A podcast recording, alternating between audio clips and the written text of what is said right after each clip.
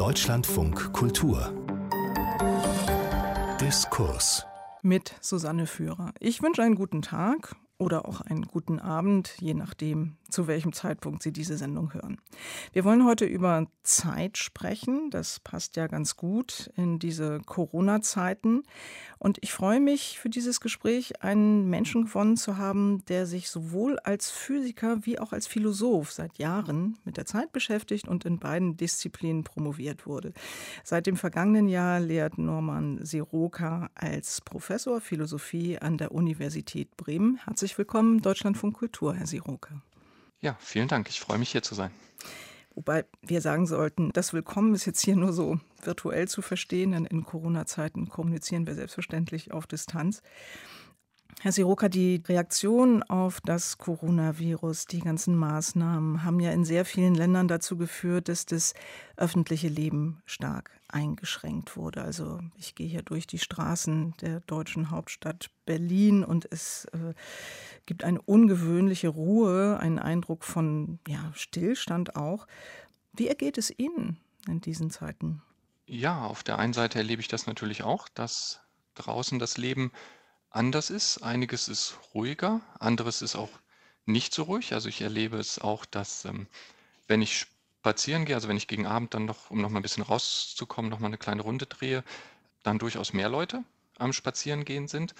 Und das finde ich insgesamt auch einen sehr interessanten Effekt. Also auf der einen Seite eben, die Läden sind geschlossen, also auf der einen Seite haben wir das Gefühl, es passiert weniger, aber an anderen Stellen passiert natürlich auch mehr. Also Sie haben ja eben schon gesagt, wir sitzen jetzt ja nicht zusammen, sondern wir sind technisch miteinander verbunden.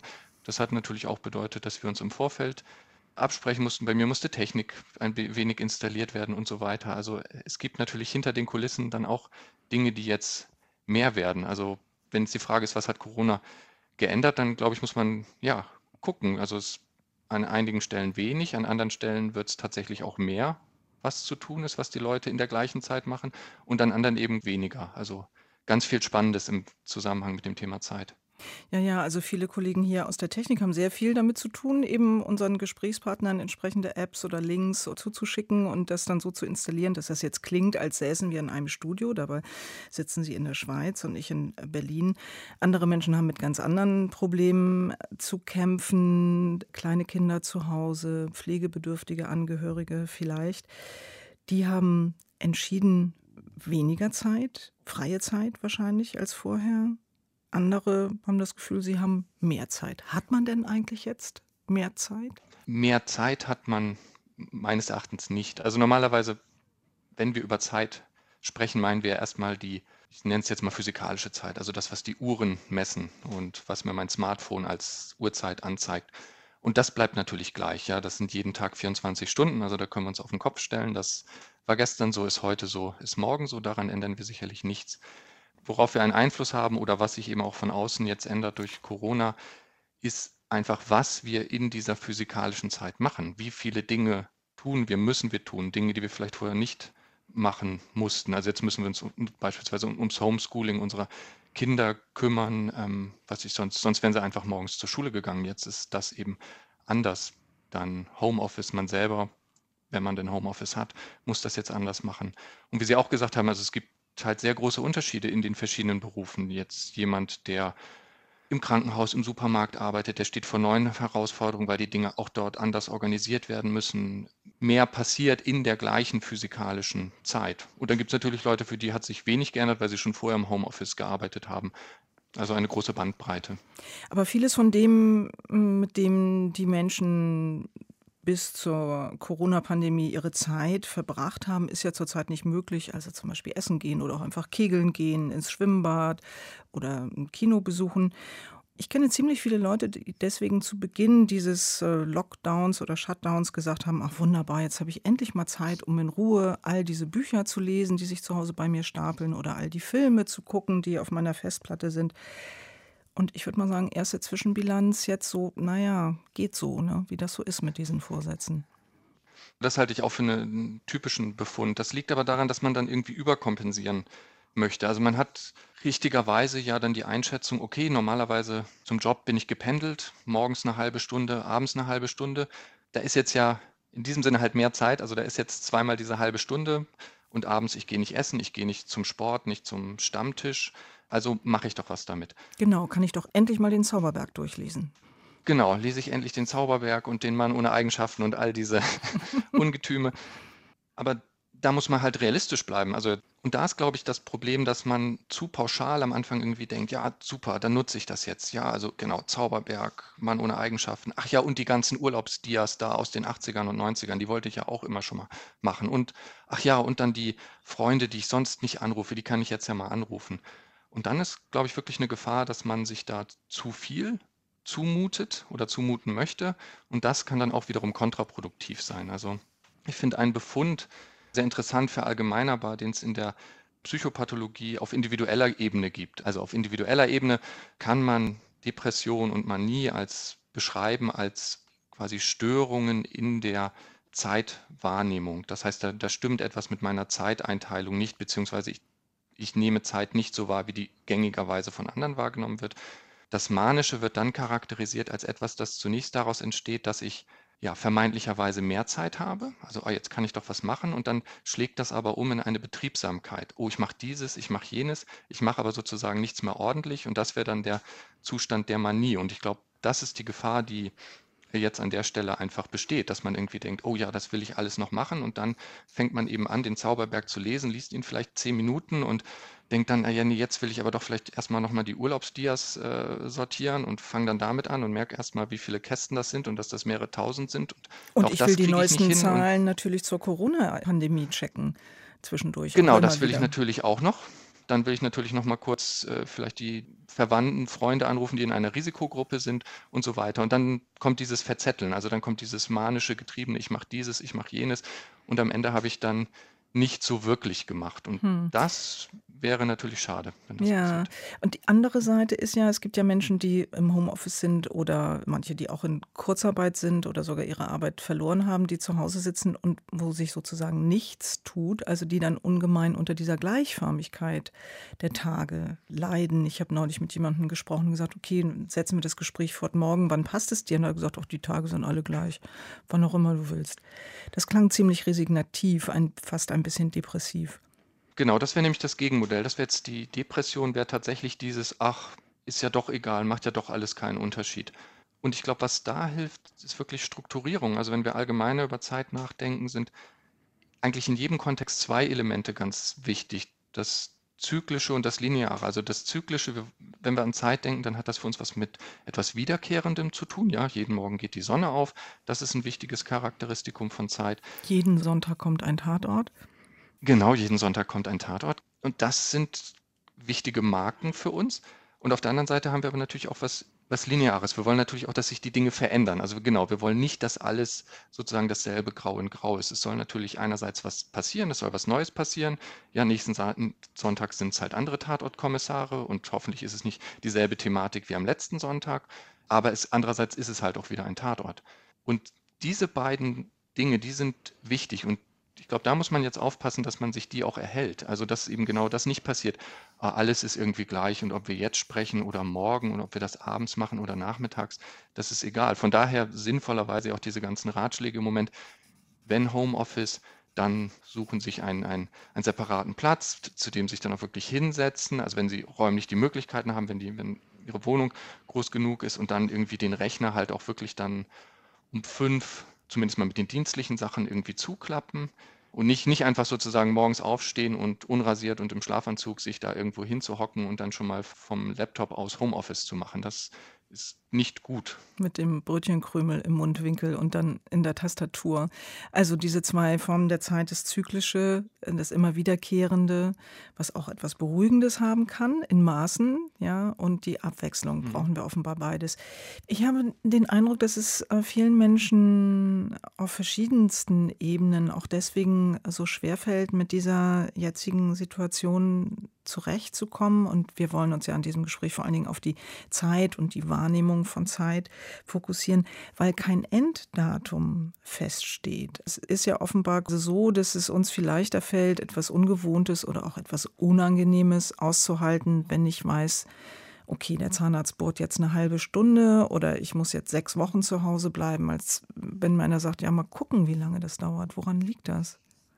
Was wir gerne haben, ist Planbarkeit bis zu einem gewissen Grade. Also natürlich soll Spontanität noch, noch möglich sein, aber klar, wir wollen natürlich irgendwann wissen, ja, wie lange dauert das jetzt, so wie wir sonst halt auch wissen wollen, ja, wann haben denn jetzt die, die Läden auf, dass ich halt nicht umsonst zum Supermarkt fahre, weil der schon geschlossen ist oder so. Also das heißt, Planbarkeit ist da für uns wichtig, weil das was mit Autonomie zu tun hat. Also großer Bereich unserer Autonomie liegt einfach darin, dass wir Termine, Ereignisse planen, setzen können. Und da jetzt nicht zu wissen, wie lange geht das jetzt noch so weiter, das ist dann unter Umständen eine sehr unangenehme äh, Offenheit der Zukunft, die wir sonst nicht so gewohnt sind. Die Zeit spielt ja auch in der Bewertung der Corona-Pandemie eine ähm, unglaublich wichtige Rolle, also in der Bewertung der Gefährlichkeit. Die Zeit ist ein ganz wesentlicher äh, Faktor, wenn die Virologen dann zu ihrer Einschätzung kommen. Ja, ganz genau. Das ist auch wieder ein spannender Punkt, wo man dann sieht, was müssen die machen. Die machen so ja, Analysen der Daten über die Zeit hinweg, also wie viele Neuinfektionen pro Tag, wie hat sich das jetzt im Mittel entwickelt. Da ist natürlich auch spannend, wieder so eine Frage auch von zyklischen und linearen Elementen sind da natürlich dann auch drin. Also wir hoffen immer besser zu wissen, wie lang eine Infektion dauert, wie lang ist dieser Zyklus, wann ist man dann, wenn man es hatte, vermutlich hat man es hinter sich. Und die lineare Entwicklung, ja, wie viele werden denn jetzt ähm, sich infizieren in den nächsten Wochen? Also genau diese Elemente spielen da eine ganz, ganz wichtige Rolle. Und jetzt in der Virologie und natürlich auch in ganz vielen anderen Bereichen der, der Wissenschaft. Anderes Beispiel, der Klimawandel, das ist ja genau dasselbe. Also CO2-Gehalt in der Luft. Auf der einen Seite ändert sich das mit den Jahreszeiten, weil einfach den Frühjahr, Sommer über mehr Laubbäume da sind, die CO2 aufnehmen. Im Winter sind das weniger. Das heißt, da haben wir so zyklische Elemente da interessiert uns aber dann eben genau das Lineare. Da interessiert uns, wie ist denn das jetzt über die nächsten Jahre hinweg oder wie war es in den vergangenen Jahren mit einem Anstieg von Jahr zu Jahr. Also mich interessiert jetzt nicht, schwankt das über das Jahr hinweg, weil einmal mehr Laub oder weniger Laub ist, sondern uns interessiert da dann, ja, was, woran ist da eigentlich der Mensch mit Schuld oder Schuld, dass da insgesamt mehr CO2 in der Luft ist. Also alles Fragen, die mit Zeit zu tun haben und mit der Analyse von Zeit rein. Es gibt ein Zitat des Soziologen Hartmut Rosa, das ich, ja, weiß ich gar nicht, wie ich das finden soll. Ich lese Ihnen den Satz mal vor, Herr Siroka. Der hat nämlich gesagt, das hohe Tempo, mit dem die Welt sich verlangsamt, macht uns fassungslos.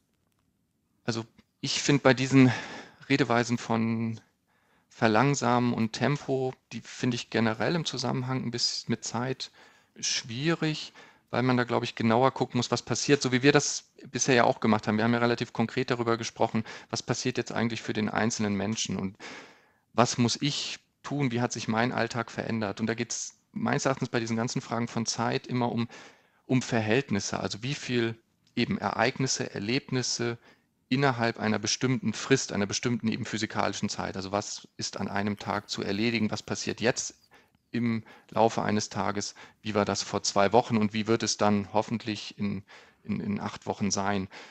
Vom Tempo der Zeit oder ähnliches zu sprechen und Beschleunigung und Entschleunigung sind ja auch äh, Begriffe, die man immer häufiger hört, finde ich deswegen problematisch, weil halt die Zeit selber nicht schneller wird oder langsamer. Also eben der Tag dauert 24 Stunden, daran rütteln wir nicht, Zeit wird nicht schneller oder langsamer. Äh, es geht eigentlich immer darum, was wir innerhalb einer bestimmten Frist äh, erleben oder tun. Ich habe jetzt Hartmut Rosa nicht umsonst zitiert. Der ist ja bekannt geworden als der Theoretiker eben der Beschleunigung. Also er hat die These aufgestellt, dass die Beschleunigung das Phänomen unserer Zeit sei. Und ich glaube, viele würden ihm darin folgen. Hartmut Rosa sagt ja, wir werden immer schneller, weil wir einer Steigerungslogik folgen. Also wir sind alle, ich verkürze und vergröbere jetzt arg, getrieben von Angst, wir müssen uns ständig optimieren, das heißt, wir müssen uns ständig steigern. Und so gesehen ist die Beschleunigung die Metapher für unsere Zeit. Sie stimmen ähm, ihm nicht zu? In dem Sinne nicht. Wie gesagt, einmal der Begriff Beschleunigung, ich denke, da kann man differenzierter sein. Es geht, wenn, dann um eine Fre sozusagen Frequenzerhöhung, also es geht um mehr Ereignisse innerhalb derselben Zeit. Das ist aber keine Beschleunigung von Zeit. Und das andere ist die Frage, inwiefern ist denn das ein neues Phänomen? Also wenn man jetzt sagt, naja, das ist ein Charakteristikum unserer Zeit, dann kann man ja zurückfragen, okay, was ist denn jetzt unsere Zeit? Sind das jetzt die 2010er Jahre? Und dann muss man ja ganz klar sagen, dieser Eindruck, die Zeit vergeht immer schneller, der ist ja ein sehr alter. Also das Phänomen ist immer das, innerhalb derselben Zeit muss ich plötzlich mehr machen. Ja? als Jugendlicher habe ich noch Briefe geschrieben. Eine vernünftige Reaktionszeit lag in der Größenordnung von einer Woche oder zwei Wochen, wenn man einen Brieffreund hatte. Was jetzt passiert ist, die Frequenz wird höher, wenn man jetzt E-Mails schreibt. Dann ist sozusagen nicht mehr unbedingt legitim, erst nach, oder bei einer WhatsApp noch schlimmer, nicht legitim, erst nach zwei Wochen darauf zu antworten, sondern da muss man schneller drauf, drauf reagieren. Also diese Frequenzerhöhung gibt es, aber nun ist es so, das berühmte Die Zeit flieht, Tempus fugit ist schon lateinisches Sprichwort, also so neu ähm, ist es dann irgendwie nicht. Und der, der Eindruck, dass im Vergleich zu dem, wie die Generationen vorher gelebt haben, wir heute schneller getaktet sind, ich glaube, dieser Eindruck ist ein sehr alter. Ich würde das jetzt nicht als Charakteristikum unserer Zeit, wenn man jetzt irgendwie so ein Zeitfenster sich da vorstellt von irgendwie 20, 30 Jahren oder sowas. Also es gibt zwei Befunde. Das eine ist tatsächlich, wir packen immer mehr rein in eine Stunde. Unsere mhm. Eltern oder Großeltern wären wahrscheinlich nie auf die Idee gekommen, gleichzeitig zu telefonieren und mal eben äh, Nachrichten zu checken und äh, irgendwie noch was anderes nebenher zu machen. Andererseits Vieles ist ja tatsächlich schneller geworden. Sie haben es gerade angesprochen mit den digitalen Möglichkeiten, also mit E-Mails oder Chatprogrammen. Die Innovationszyklen sind kürzer geworden. Neue Technologien entstehen immerzu in unserem Empfinden nach nie gekannter Geschwindigkeit. Und deswegen fühlen sich ja viele Menschen tatsächlich auch überfordert von diesem Zeitdruck. Sie erleben das als einen Zeitdruck. Und wir sehen das ja an der Kehrseite. Zu den Zeiten, als man noch Buchhandlungen betreten konnte, waren die Regale voll mit Ratgebern zur Entschleunigung, Achtsamkeit. Es gibt Kurse ohne Ende. Es gibt natürlich auch Apps über Achtsamkeit und Entschleunigung. Da scheint es doch wirklich so eine Sehnsucht zu geben. Ja, ich glaube schon, dass es die, die gibt und diese Befunde in diesem Sinne stimmen sie auch. Was ich nur betonen wollte, ist der Punkt, wie neu ist dieses Phänomen und hatten nicht auch schon unsere Vorfahren einen ähnlichen Eindruck gegenüber dem, was deren Vorfahren dann erlebt hatten. Also weil Sie jetzt das mit den Büchern und dem Betreten einer Buchhandlung erwähnt haben, wir haben jetzt heute digitale Medien und, und anderes, es scheint uns viel schneller, kurzlebiger, als noch so ein schönes Buch zu haben.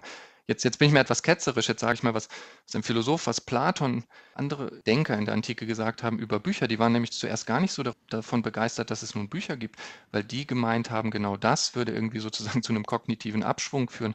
Vorher hatte man eine mündliche Kultur, man hat sich die Dinge erzählt.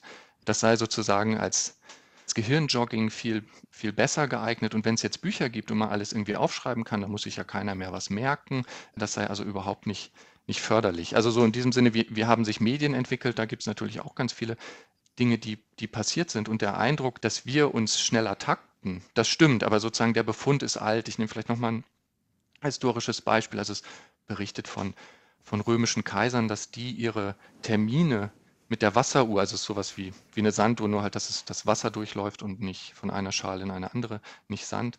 Die haben mit Wasseruhren also sehr genau ihre Termine getaktet. Also sozusagen eine fast minutengenaue Taktung in Politik und Diplomatie ist etwas sehr Altes. Also mir ging es jetzt nur darum, nicht zu verneinen, dass jetzt durch das, was wir Digitalisierung nennen, sich viele Dinge ändern. Das auf jeden Fall. Aber es sozusagen helfen kann, auch mal den, den Blick zu weiten und, und zu schauen, okay, wie war das denn in anderen Epochen, wie war das denn zu anderen Zeiten? Gab es da dieses Phänomen, dass die Dinge nun vermeintlich schneller aufeinander folgen?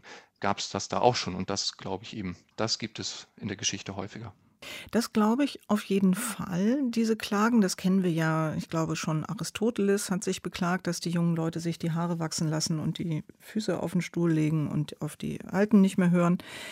Es gibt Sachen, die scheinen zum Menschsein einfach dazuzugehören. Aber man kann doch, glaube ich, nicht bestreiten, Herr Siroka, dass ein Mensch, sagen wir mal, der 1800 hm, geboren wurde, im Vergleich zu einem Menschen, der 1960 geboren wurde, wesentlich weniger technologische Umwälzung erlebt hat, als wir das tun. Wenn man mal jetzt nur bedenkt, die Entwicklung des Telefons zum Beispiel. Ich glaube, was da sicherlich reinkommt, oder wenn jetzt eben, wenn man mit 1800 vergleicht, also etwas, was sicherlich sehr viel geändert hat, ist so das, das Stichwort Elektrifizierung. Wenn wir jetzt heute von Digitalisierung sprechen, jetzt im großen Umbruch, was sicherlich auch sehr, sehr viel verändert hat. Genau, Elektrifizierung, also das, was auch sehr viel mit Zeit tatsächlich zu tun hat. Also dadurch, dass man Elektrizität hatte, konnte man dann eben anfangen, man konnte telegrafieren, genau wie Sie gesagt haben, dann kann man telefonieren. Und dann kann man tatsächlich Zeit über weit auseinanderliegende Orte hinweg koordinieren. Das klingt jetzt vielleicht erstmal ein bisschen unspannend für uns heute, aber das war natürlich ein, ein sehr großer Umbruch. Also damals, das hing, wo es wichtig wurde, ist insbesondere im Zusammenhang mit der Entwicklung der Eisenbahn. Also man konnte dann auch von A nach B schneller reisen. Aber es war tatsächlich so, dass im 19. Jahrhundert noch jede Stadt im Grunde genommen ihre Lokalzeit hatte. Also Lokalzeit heißt, die Zeit ist darüber definiert, wann steht die Sonne am höchsten. Wenn die Sonne am höchsten steht, ist Mittag, ist 12 Uhr. Das heißt aber natürlich, dass die Zeit in Köln nicht dieselbe ist wie die in Bremen, wie die in Berlin. Ist ähm, sie ja auch nicht.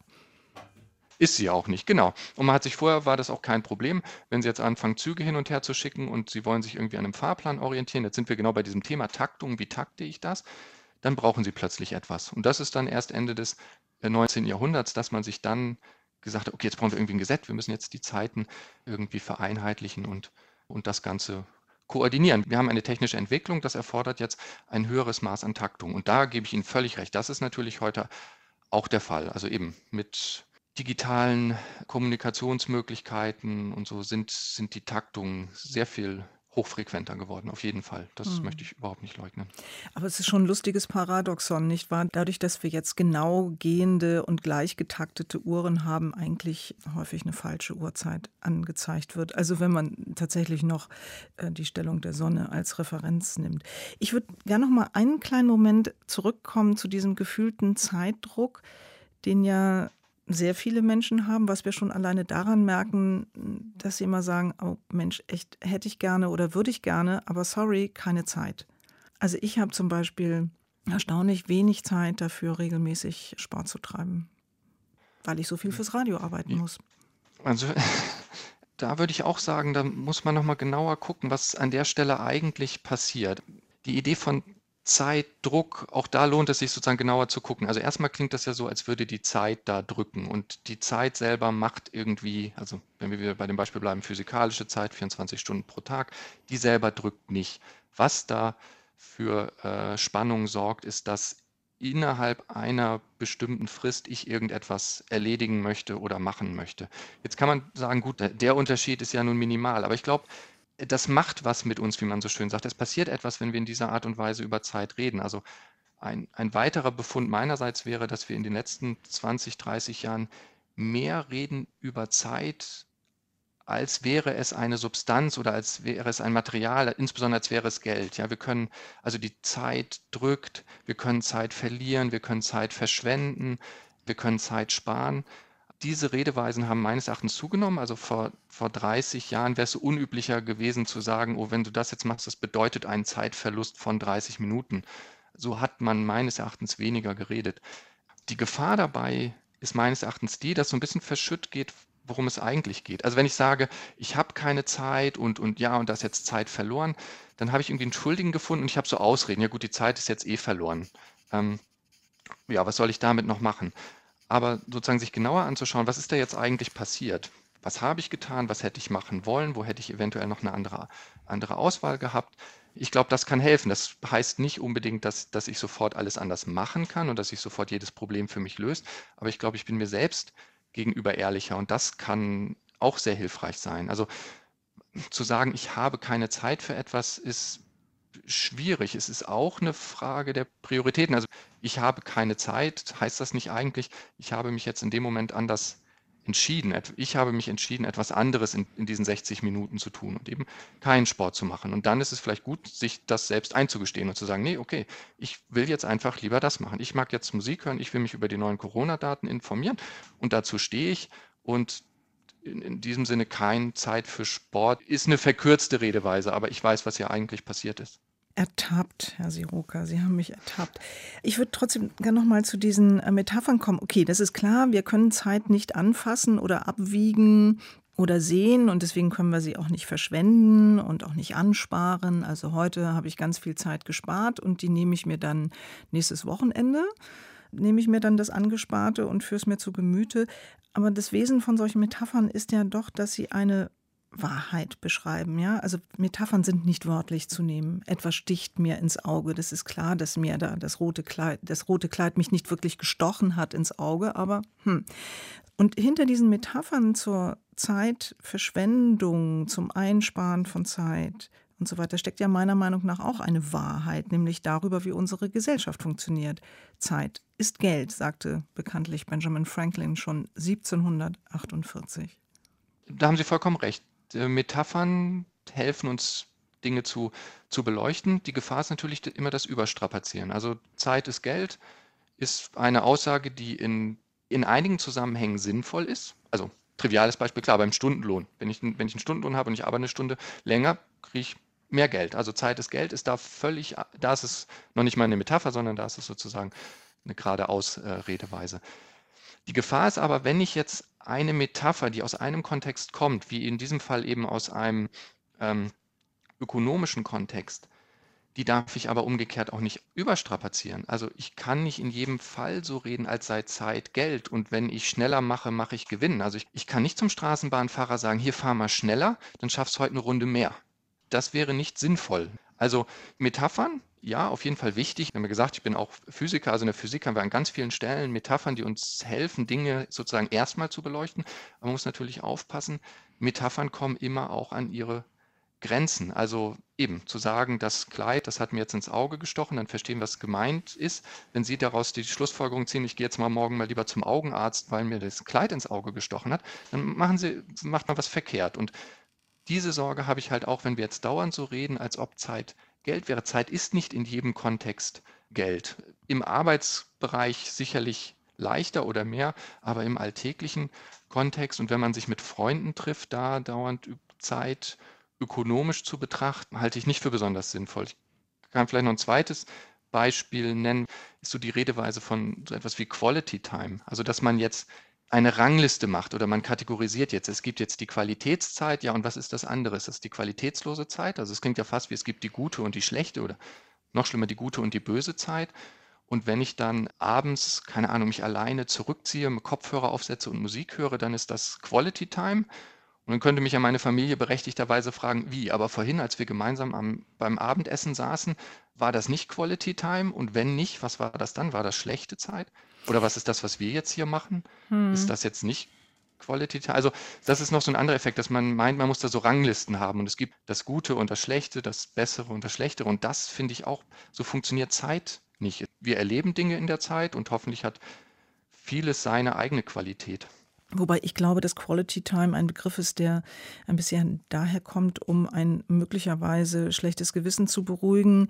Ich habe wenig Zeit für mein Kind, sagen wir nur eine Stunde, aber das ist dann wirklich Quality Time, die wir miteinander verbringen. Also die ist dann super duper, diese Stunde. Ist halt nur die Frage, hilft mir diese Redeweise? Weil nämlich, wenn ich das Quality Time nenne, setze ich mich auch wieder unter Druck, oder? Wie Sie gerade gesagt haben, das ist super duper. Und das muss dann auch super duper sein. Das sind so wie diese Erwartungshaltung der Jahresurlaub. Jetzt habe ich die ganze Zeit ge gearbeitet und jetzt kommt der Urlaub. Ey, und der Urlaub muss aber wirklich so richtig, richtig super werden. Und das kann natürlich Stress erzeugen. Und vielleicht ist dann die, die einfachere Redeweise die bessere. Okay, und nachher verbringe ich diese Stunde mit dem Kind dann machen wir was gemeinsam. Und nicht schon von vornherein, das, das scheint mir ein wichtiger Punkt zu sein, nicht von vornherein dieses, dieses Ranking zu haben, dieses, dieses Wertende von vornherein schon, ob das, ob das gut ist oder wie gut das ist. Sie hören Deutschland von Kultur. Ich spreche mit dem Professor für Philosophie Norman Siroka über Zeit, Zeitwahrnehmung und auch über die Art und Weise, wie wir Zeit strukturieren und über sie sprechen. Herr Siroka, Sie haben jetzt vorhin schon davon gesprochen, dass in vielen Zusammenhängen, aber bei weitem nicht in allen, Zeit tatsächlich Geld ist. Also was schaffe ich in einer bestimmten Zeit? Und dafür brauchte es ja einen Zeitmesser, also einen wirklichen zuverlässigen Taktgeber. Und die Taktgeberin par excellence ist ja die Uhr also nicht allein, aber sie scheint mir doch eine wesentliche Voraussetzung zu sein für die gesamte Industrialisierung, die industrielle Revolution und den Kapitalismus, oder? Ja, also für den Kapitalismus und die Industrialisierung auf jeden Fall. Und auch schon vorher fängt das an. Also dass Uhren wichtig sind, historisch, wenn wir wirklich über die letzten Jahrtausende schauen, da ja auch immer in einer gewissen Art und Weise präziser oder, oder kleinschrittiger geworden sind. Also von Wasseruhren zu Sanduhren zu Pendeluhren. Dann kommt die Elektrifizierung. Dann haben wir irgendwie Uhren, die sich der Elektrizität bedienen, bis heute hin zu ähm, Atomuhren. Und das erlaubt es dann auch, genauer, feiner zu takten. Wobei eben interessant ist, an welcher Stelle brauchen wir was. Das ist ja auch nochmal sehr spannend. Also ich hatte ja vorhin gesagt, dass es schon im, im antiken Rom Kaiser gab, die sich mit äh, Wasseruhren da ihre Termine takten mussten. Jetzt benutzen wir heute keine Wasseruhren mehr, aber so für unsere Termine würden Wasseruhren auch immer noch reichen, also weil so ein, zwei Minuten, so genau kriegt man es dann doch hin. Natürlich verwenden wir die nicht mehr. Das andere, was sehr viel genauer ist, Atomuhren, die brauchen wir nicht so sehr, um uns zu verabreden. Ja, also wann die Sendung im Deutschlandfunk beginnt, dafür brauchen wir jetzt nicht die Genauigkeit auf Nanosekunden oder, oder so. Ähm, aber sie brauchen natürlich einen anderen technischen Kontexten, also GPS oder sowas, also dass wir uns dann sozusagen über das Smartphone dann zum vereinbarten Zeitpunkt am verabredeten Ort, also wirklich den Ort genau finden. Da sind dann plötzlich Uhren wichtig. Aber gibt es nicht doch einen Unterschied im alten Rom? Die Kaiser hatten Wasseruhren, aber bei weitem nicht alle Menschen damals und heute leben wir doch alle nach der Uhr. Die landläufige Vorstellung ist doch, dass in den Agrargesellschaften natürlich gab es immer ein Zeitempfinden, weil es ja klar ist, ich muss erst säen und dann kann ich später ernten. Aber das war viel enger an die Abläufe in der Natur gekoppelt. Von denen haben wir uns doch heute eigentlich komplett entkoppelt. Ja, in den Bereichen auf jeden Fall, genau. Also mein Vergleich war eben einfach wirklich zur, nur um zu sagen, dass es in der Politik schon der Fall war, bevor es mit der Industrialisierung der Fall ist. Das, das war der Punkt, auf den ich hinaus wollte. Sie haben natürlich völlig recht, dass heute in unseren Abläufen auch im Alltag die Taktungen viel genauer sind. Wir hatten das Beispiel mit der, mit der Eisenbahn. Also ein Eisenbahnfahrplan ist natürlich viel genauer, als wenn ich vorher mit der Postkutsche gereist bin oder mit, ja, oder heute mit dem Flugzeug statt mit dem Dampfschiff oder sowas. Das, das auf jeden Fall, genau. Da bedarf es genauerer Uhren, die es erlauben, dass wir uns da alle zur selben Zeit am selben Ort einfinden können. Naja, und eben auch die Zeit als Maß für eine Leistung, also für eine Arbeitsleistung, für eine wirtschaftliche Leistung, wenn man sagt, okay, dieser Weber schafft am Tag drei Leinentücher zu weben. Die Tage sind aber ja verschieden lang, zumindest in unseren Breiten. Es ist doch was anderes, als wenn ich sage, so, pro Tuch 17 Minuten. Ja, da haben Sie natürlich vollkommen recht. Und Uhren haben dann natürlich ja Stichwort Industrialisierung, genau, und dann kommen wir eben in den Fabriken, in den Fließband und andere Arten des Betriebs und Stechuhren werden eingeführt und, und so weiter. Da haben Sie natürlich völlig recht. Das ist etwas, was es vorher in diesem Sinne äh, nicht gab. Ja, und ich glaube, daher rührt es auch, dass, gerade wo Sie jetzt das Stichwort Stechuhren nennen, dass diese Uhren eben auch als so ein, ein feindseliges, fremdes Element empfunden worden sind. Wir haben ja ein Zeitempfinden. Es gibt ja verschiedene Experimente, die das äh, gezeigt haben, so mit, mit Helligkeit und Dunkelheit und so zu tun. Aber haben wir eigentlich auch ein, also wirklich ein Organ, um Zeit wahrzunehmen? So wie ich mit der Nase Gerüche wahrnehmen kann? Gibt es ein Organ für Zeitwahrnehmung? Also es gibt ein Organ, das Ohr, das zeitlich sehr sensibel ist. Wir sind sehr viel besser in der Lage, eine zeitliche Abfolge, sozusagen einen, einen Rhythmus wiederzugeben und verschiedene Rhythmen zu unterscheiden, wenn ich die akustisch oder wenn wir die akustisch präsentiert bekommen, also Töne unterschiedlicher Länge. Wenn man dasselbe macht und ihnen verschiedene Gerüche, ja, ich weiß nicht was, 20 Millisekunden Erdbeere, dann 50 Millisekunden Vanille und so. Das, sowas können wir irgendwie nicht. Und auch schon beim Sehen, eine Abfolge von, von Bildern oder von Lichtblitzen rhythmisch zu sortieren, fällt uns deutlich schwerer, als das beim Hören der Fall ist. Ganz viele Wahrnehmungsqualitäten des Hörens sind, sind ja letztlich zeitliche Qualitäten, also nicht nur der Rhythmus, sondern auch die Tonhöhe, die Frequenz, die Klangfarbe, also Worin unterscheidet sich eine Flöte von einer Trompete, von einem Klavier? Wieso kann ich die überhaupt unterscheiden? Das hat alles was mit, mit zeitlichen Regularitäten zu tun. Also da sind wir beim Hören sehr gut. Ich meine, jetzt spreche ich natürlich über so eine, so eine Größenordnung von Millisekunden, Sekunden. Das Hören über Jahre hinweg, das funktioniert natürlich nicht. Aber um auch nochmal das Beispiel mit der, mit der Stechuhr zurückzukommen oder warum uns Uhren als Feind da erscheinen können, das hat da, glaube ich, dann mit dieser Unnachgiebigkeit zu tun in gewisser Hinsicht. Also eine Uhr misst halt physikalische Zeit auf welchen Prozessen die auch immer da basiert, elektrisch nicht, eine Pendeluhr, ja, Pendel links, rechts, links, rechts, links, rechts. Und das macht die einfach.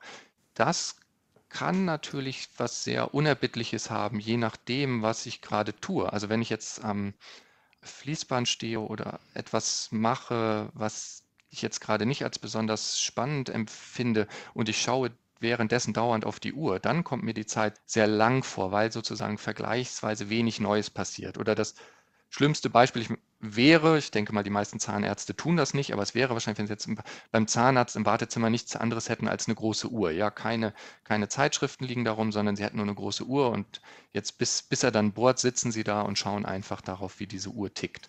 Das wäre sehr, sehr unangenehm. Aber der Grund dafür ist der, man sitzt da, man hat selber nicht viel zu tun. Was soll ich auch machen? Ich warte jetzt darauf, dass er halt gleich bohrt. Und wenn ich dann nur darauf achte, wie die Zeit vergeht, dann ist das sicherlich ein sehr schlechter Tausch. Und umgekehrt habe ich das ja, wenn ich etwas mache, eine Tätigkeit, in der ich aufgehe oder wie man sagt, in der ich mich verliere, dann vergeht dem gefühlt die Zeit sehr schnell, was einfach bedeutet, naja, innerhalb dieser halben Stunde oder zehn Minuten habe ich jetzt ganz viele Dinge gemacht, habe ich ganz viel erlebt und das war irgendwie spannend. Von daher habe ich gar nicht darauf geachtet, wie die Zeit vergeht. Hm. Und dadurch ist es kurzweilig. Wir haben jetzt viel über Zeitwahrnehmung auch gesprochen und, und Zeit strukturieren. Es gibt ja eine etwas größere Struktur, die, also scheint mir zumindest, für uns vollkommen selbstverständlich ist, nämlich es gibt eine Vergangenheit. Also das ist mir gestern passiert, es gibt eine Gegenwart, ich spreche jetzt mit Ihnen und morgen mache ich dies und jenes. Philosophen nennen das äh, Modalzeit. Ist das eigentlich etwas Menschliches? Oder wissen Sie, ab wann Kinder in diesen Kategorien denken können? Es ist so, dass bei Kindern Raumvorstellungen erstmal einfacher und sozusagen schneller sich etablieren. Der ähm, Kinderpsychologe äh, Piaget hat das, hat, glaube ich, mal gesagt, Raum ist so eine Art Momentaufnahme der Zeit und die Zeit ist äh, der Raum in Bewegung. Also da merkt man schon, okay, die Zeit ist irgendwie das Kompliziertere, das Abstraktere. Also wenn wir jetzt mal davon ausgehen, es gibt so zwei Grundkategorien, Grundordnungen, in denen wir Dinge einordnen. Das eine ist nämlich der Raum und das andere ist die Zeit. Dann hat die Zeit das Problem, dass sie irgendwie abstrakter ist. Und es ist jetzt irgendwie einleuchtend, dass es schwierig ist, einem Kind irgendwie, einem Kleinkind, einem Dreijährigen jetzt irgendwie zu sagen, du, wir fahren am, am Mittwoch um 17 Uhr zum Opa Deswegen macht man ja dann Hilfskonstruktionen über, nicht über abstrakte Zeitangaben, sondern über Erlebnisse. Dann sagen wir so kuriose Sachen wie, naja, noch zweimal schlafen und wenn du dann vom Kindergarten kommst, dann fahren wir zum Opa und dann kann das Kind damit natürlich mehr anfangen. Äh, das finde ich interessant, weil ich gerade noch gelesen habe, dass Hirnforscher sagen, eben wir nehmen auch nicht Zeit wahr, sondern Ereignisse und auf deren Grundlage rekonstruieren wir dann Zeitspannen. Also im Grunde genommen ist es dann was zutiefst urmenschliches, wenn wir das so den Kindern erklären. Erst das und das und das und dann kommt das. Ja, ja, ja, das ist auf jeden Fall die sinnvolle Erklärungsweise und das, was Sie jetzt beschrieben haben, stimmt auch genau mit, mit dem überein, was ich nicht nur psychologisch, sondern auch philosophisch für sinnvoll halte, nämlich genau das, was wir schon hatten. Zeit selber ist keine Substanz, ist kein Material. Es gibt aber Ereignisse, es gibt Dinge, die passieren und die kann man dann ordnen. Und das ist das, was wir machen können, das ist das, was wir machen. Und dann sprechen wir mit dem Kind natürlich so, dass wir dann Ereignisse nehmen, die für das Kind sinnvoll und nachvollziehbar sind. Eben schlafen gehen, Kindergarten. Und wir werden mit der Zeit in dem Sinne halt abstrakter, dass wir gelernt haben, wie wir die Wochentage nennen. Dann können wir halt Mittwoch sagen und wir haben mal übereingestimmt, wann wir den Tag beginnen lassen, nämlich irgendwann mitten in der Nacht und wie wir dann Stunden zählen und dann können wir halt 17 Uhr sagen. Es ist übrigens so, dass das nicht nur für Kinder gilt, sondern so hat sich in gewisser Hinsicht auch philosophisch oder sozusagen kulturgeschichtlich unsere Zeitvorstellung entwickelt. Vielleicht eine philologische Bemerkung. Unser Wort Zeit und das englische Wort Time kommt daher und Latein Tempus und die Tiden, die Gehzeiten, ähm, das kommt alles vom, vom griechischen Wort temno und das heißt teilen, das heißt Dinge in Teile schneiden. Also ich kann etwas teilen, ich kann etwas einteilen. Das ist ein Begriff, der kommt natürlich erstmal über räumliche Assoziationen, aber der hilft uns eben dann auch zeitlich zu sortieren. Und zeitlich ist eben etwas, was abstrakter ist und damit hm. sagen, erst ein bisschen mehr noch erlernt werden muss. Bis zur Digitaluhr waren ja auch alle Uhren immer räumlich. Ja, das ist auch noch ein spannender Punkt. Auf welchen Prozessen basieren eigentlich Uhren und auf welchen physikalischen Prozessen? Und da geht natürlich nicht mehr alles überall und wir brauchen allgemeinere Uhren, als das vor 300 Jahren der Fall ist. Jetzt mit den räumlichen Erschließungen, sozusagen, wir haben wir haben die ISS, ja, wir haben eine Raumstation. Äh, auf einer Raumstation können Sie jetzt irgendwie schwerlich eine Sanduhr oder eine Pendeluhr äh, betreiben, weil das mit der Gravitation äh, schwierig ist. Also auch da brauchen wir tatsächlich andere physikalische Technologien, um da überhaupt verlässlich Zeit messen zu können. Hm.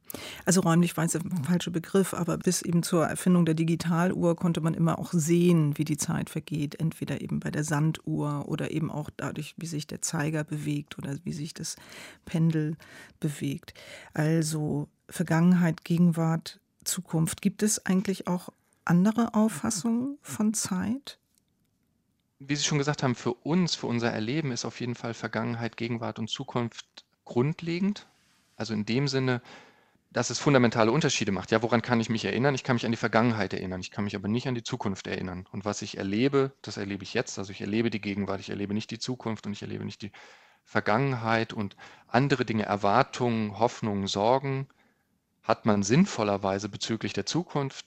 Wer die bezüglich der Vergangenheit hat, bei dem läuft da irgendwas verquer. Das würde man tatsächlich auch oder ist auch von, von, Patho, von Psychopathologen als eine Pathologie charakterisiert worden. Das ist nämlich genau dann dieses, ach, hätte ich doch bloß und das sind irgendwie falsche, falsche Bezüge, weil man eben die Vergangenheit nicht mehr ändern kann. Also das ist für uns Menschen und für unser Leben auf jeden Fall sehr, sehr wichtig. Und wie gesagt haben Philosophen nennen das Modalzeit. Warum nennen die das so oder was ist der Kontrast? Der Kontrast ist das, was man in der Philosophie oder in anderen Kontexten auch Lagezeit nennt das ist einfach das Anordnen nach früher, später. Also wenn ich Physikunterricht früher in der Schule, wenn man da irgendwie was aufmalen musste und man hatte unten auf der X-Achse seine Zeit stehen, dann, dann ordnet man das einfach nach früher und später. Man nennt das einen, was weiß ich, den Zeitpunkt T1 und das andere den Zeitpunkt T2. Und die Frage, die einen da interessiert, ist, was ist früher, was ist später, aber es interessiert einen nicht, was ist jetzt gerade gegenwärtig, was ist zukünftig und was ist, was ist vergangen. Ähm, was uns im Erleben natürlich ähm, sehr wichtig ist. Sie wissen nicht von anderen Kulturen vielleicht, die eine andere Auffassung von Zeit haben? Also es gibt auf jeden Fall kulturelle Unterschiede und was auch nochmal spannend ist, wir haben ja vorhin schon über Metaphern gesprochen, also darüber, wie tatsächlich auch Sprache natürlich unsere Wahrnehmung von Zeit prägt. Und es macht eben einen Unterschied, ob ich über Zeit wie über Geld spreche oder ob ich über Zeit anders spreche. Es gibt natürlich Kulturen, die haben ganz andere Grammatiken, im Indogermanischen, also in unseren Sprachkulturen, sind wir es gewohnt, dass wir grammatikalisch zwischen Zeiten unterscheiden können. Es gibt Sprachen, in denen ist das nicht der Fall. Auch das macht sicherlich einen Unterschied. Das ist eine sehr spannende Frage, aber man darf sich das jetzt natürlich auch nicht zu naiv vorstellen. Also nur weil wir jetzt irgendwie denken, oh, wir haben, weiß nicht, wir haben Futur 1 und Futur 2, ich kann so tolle Dinge sagen, wie nachdem ich morgen das getan haben werde, werde ich jenes tun. Jetzt darf man natürlich nicht naiverweise denken, ah, jemand, der solche Zeiten, solche grammatikalischen Zeiten nicht zur Verfügung hat, der kann sich gar nicht um morgen sorgen oder der kann sich nicht mehr an gestern erinnern. Das wäre natürlich naiv. Also ich kann ja auch im, allein mit Präsenz mich durchhangeln und ihnen, und ihnen sagen, naja, morgen mache ich das, vorher mache ich das, danach mache ich das. Also ich kann es sprachlich, bekomme ich das immer noch hin, da, da Reihenfolgen zu produzieren. Also in diesem Sinne gibt es auch dort äh, zeitliche Vorstellungen bezüglich der Vergangenheit, der Gegenwart und der Zukunft. Ich denke, das, das manifestiert sich ein, einfach schon, wenn wir Handlungen vollziehen wollen. Wir tun ja in der Regel Dinge, um etwas zu erreichen. Ja, ich habe Hunger und gehe deswegen zum Kühlschrank oder ich gehe deswegen einkaufen oder mir ist kalt, deswegen hole ich mir jetzt eine Jacke. Dann ist natürlich so, dass meine Handlungen auf die Zukunft gerichtet sind. Ich gehe jetzt los, um mir die Jacke zu besorgen, damit mir dann danach äh, nicht mehr kalt ist. Also das heißt, da sind zeitliche Abfolgen drin und das, was ich jetzt mache, mache ich, um in der Zukunft einen anderen Zustand zu erzeugen. Und in der Regel werde ich es machen auf der Grundlage dessen, was ich in der Vergangenheit erlebt habe, nämlich dass die letzten Male das mit der Jacke auch eine gute Idee war. Aber einen Eisbeutel zu holen keine gute Idee ist, wenn, ich, wenn mir gerade schon kalt ist. Insofern sind ja diese zeitlichen Abfolgen Vergangenheit, Gegenwart, Zukunft sehr eng verwandt mit Kausalzusammenhängen, also Ursache, Wirkung. Wie Sie sagten, wir tun etwas um oder man tut etwas als Ergebnis von.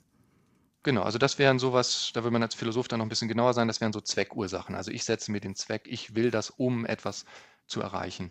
Das ist natürlich ein anderer Kausalitätsbegriff als der von zwei Billardkugeln, die aneinander stoßen. Also die zweite Billardkugel bewegt sich schon aufgrund dessen oder weil die erste Billardkugel sie gestoßen hat. Aber da geht es halt nicht um Zwecke, da geht es irgendwie um Energie oder Impuls oder sowas. Aber da geht es nicht darum, dass die erste Kugel die zweite angestupst hat, damit die dann mal wegrollt. Apropos Philosophen, seit wann denken eigentlich Philosophen oder vielleicht auch Philosophinnen über die Zeit nach? Zeit ist tatsächlich was sehr, sehr altes Thema in der Philosophie und auch ein sehr durchdringendes Thema. Also sämtliche Teilbereiche der Philosophie haben auch heute immer noch mit dem Thema Zeit zu tun. Und das älteste Fragment, also sozusagen das älteste Zitat, was wir heute überliefert haben aus der westlichen Philosophie, äh, stammt von einem Vorsokratiker, Anaximander hieß der, also so, sind dann so um die Zeit ja, 550 vor Christus. In diesem allerersten Zitat ist von der Ordnung der Zeit die Rede. Also sehr schön, das, was wir eben auch schon hatten. Zeit ist sowas wie ein Ordnungsparameter. Ich kann die Dinge in der Zeit ordnen. Und was er gesagt hat, das klingt jetzt erstmal ein bisschen komisch, ist, dass alles das, was es gibt in der Welt, was entsteht und vergeht, da gibt es eine Abfolge. Und zwar sagt er dann, also dieses Zitat lautet, denn sie zahlen einander Strafe und Buße für ihre Ungerechtigkeit nach der Ordnung der Zeit. Also der hat die Vorstellung, in der Zeit ordnet sich alles so, dass es da irgendwie einen Ausgleich gibt. Also sie zahlen einander Strafe und Buße, das bezieht ja auch auf Naturprozesse. Also die Vorstellung ist die, ja, wir hatten jetzt Winter, ja, da waren die Tage jetzt aber schon kurz, das war sozusagen ungerecht, ja, die Nacht hat sich doch ziemlich viel von den 24 Stunden jeweils geschnappt und das ist nicht in Ordnung, das muss jetzt wieder ausgeglichen werden. Und siehe da, jetzt kommt der Sommer, jetzt sind die Tage dann lang. Ja, das sind sie eine Weile, dann wird es natürlich wieder ungerecht in die andere Richtung. Das heißt, dann kommt auch wieder ein Winter und die Tage werden wieder kürzer. Und das war die Vorstellung, also Zeit als etwas, das ordnet für alles, also für Naturprozesse, auch für gesellschaftliche Prozesse. Also egal, was wir haben, es ist, die Dinge laufen nach der Ordnung der Zeit. Heißt das, die Zeit existiert unabhängig von uns? Ich würde sagen, nein. Und ich denke, die meisten, aber nicht, nicht alle meiner, meiner Fachkollegen würden dem zustimmen, dass der, das Zeit nicht als etwas Unabhängiges existiert. Es gibt, es gibt auch Philosophen, die sagen, dass Zeit etwas Unabhängiges ist, dass das so etwas ist wie eine Substanz. Also in dem Sinne, die 90er haben sich anders angefühlt oder haben anders geschmeckt als, als die Zeit heute. Ich persönlich finde das problematisch. Ich finde, was man sagen kann, ist, okay, dass die Ereignisse und bestimmte Dinge waren in den 90er Jahren anders oder sind anders abgelaufen. Das, finde ich, kann man ohne Probleme sagen. Dass mit den 90er Jahren etwas anderes war, das kann ich persönlich nicht so ganz nachvollziehen. Hm. Also nun denkt die Philosophie schon so lange über die Zeit nach und ist immer noch nicht zu einem Ergebnis gekommen, schließe ich daraus. Das ist richtig, genau. Das liegt natürlich einerseits daran, dass die Zeit wirklich trickreich ist oder tatsächlich ein sehr schwieriges, komplexes Thema. Also es gibt viele Fragen, die mit dem Thema Zeit zu tun haben, ganz viele Bereiche der Philosophie. Ja, wir haben jetzt über Wahrnehmung gesprochen zum Beispiel, also das wäre jetzt Philosophie des Geistes. Dann diese Frage, jetzt gibt es Zeit, dann wirklich irgendwie nochmal unabhängig, das wäre jetzt eine metaphysische Frage. Es gibt viele ethische Fragestellungen, die mit Zeit zu tun haben, also denken wieder an Klimawandel oder an Corona jetzt, Verantwortung gegenüber zukünftigen Generationen beispielsweise, was, wie, wie hat man sich da zu verhalten? Äh, rechtsphilosophische Fragen, ja, dürfen Straftaten verjähren, warum darf man Täter erst nach einer Tat bestrafen und so weiter. Also es gibt ganz, ganz viele Bereiche der Philosophie, die relativ viele auch detaillierte Fragen zum Thema Zeit haben. Und dann ist es natürlich überhaupt nicht einfach, das alles zusammenzubringen. Also es gibt jetzt quasi noch so zwei, zwei Wendungen. Das eine ist, da unterscheidet sich die Philosophie in diesem Punkt gar nicht so sehr von anderen Disziplinen. Also da kann ich gerne noch was zum Stichwort Physik sagen, wie das Thema Zeit in der Physik behandelt wird. Und das andere ist, Philosophie funktioniert aber auch nicht als Problemlöseunternehmen. Also die Philosophie setzt sich jeweils aus ihrer Zeit, aus ihrer Perspektive mit Fragen, die uns umtreiben, auseinander. Und Antworten auf die Frage, was Zeit ist, wie wir sinnvoll mit Zeit umgehen können, die ändern sich eben auch. Wir haben jetzt ja schon drüber gesprochen, was heute anders ist als vor 100 Jahren, anders ist als nochmal vor 200 Jahren. Das heißt natürlich auch, dass Antworten auf Fragen, die mit Zeit zu tun haben, heute nicht dieselben sein können oder ich nicht dasselbe mit derselben Innenbrunst sagen kann, was, was Leibniz vor mehreren hundert Jahren über Zeit gesagt hat. Einiges würde noch funktionieren, andere Dinge wären einfach für uns heute nicht plausibel. Und da ist eben Philosophie nicht Also nicht Problemlöseunternehmen, das ist nicht wie, ja gut, ich baue jetzt ein Gerät und wenn das Gerät gebaut ist, haben wir das, haben wir das Problem gelöst oder wie eine Matheaufgabe, gut, äh, 5 plus 7 ist halt 12 und fertig, das können wir jetzt ad acta legen. Das,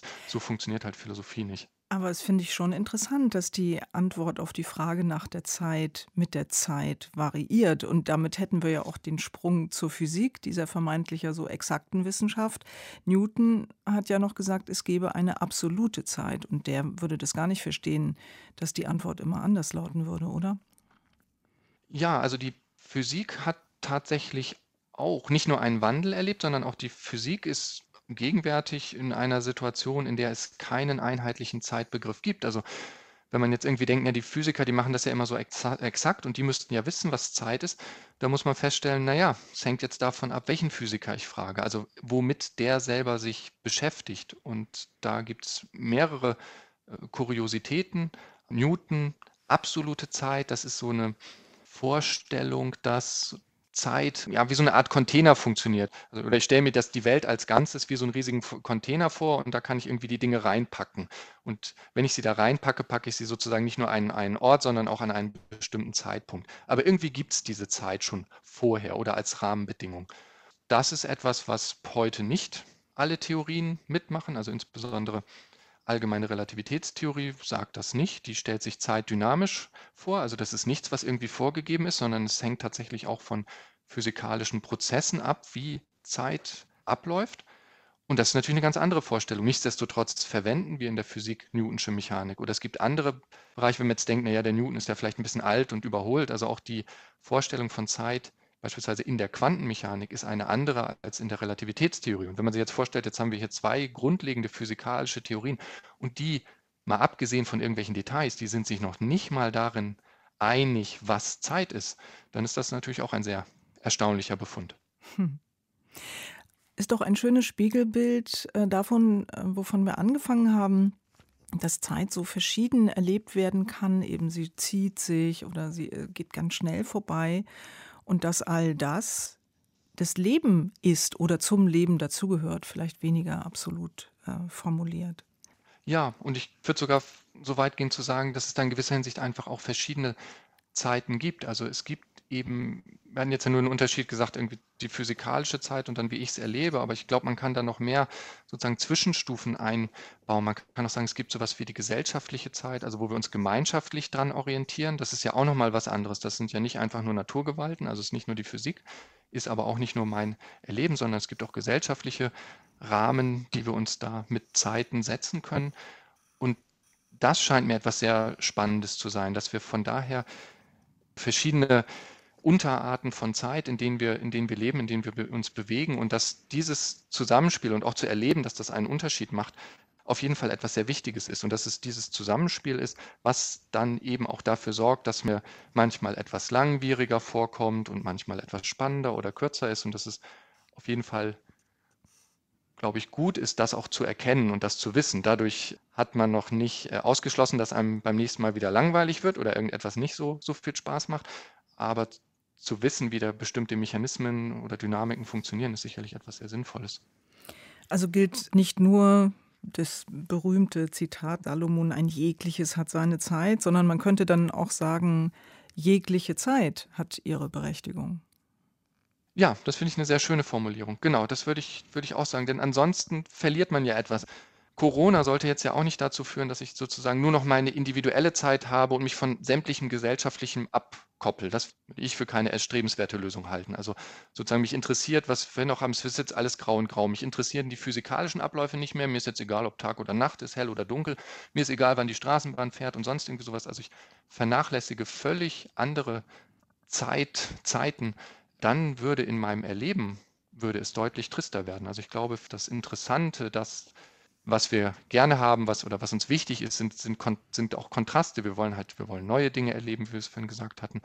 Und das passiert natürlich auch darüber, dass ich erkenne, dass es da verschiedene Zeiten gibt, die zueinander in ein Verhältnis zu setzen sind. Und was ich ja zum Teil auch in der, in der Hand habe. Also eben, gehe ich zum Sport oder gehe ich jetzt noch spazieren und nicht also ein Stück weit sich auch klar zu werden, liegt es halt auch an mir, wie ich mich da entscheide.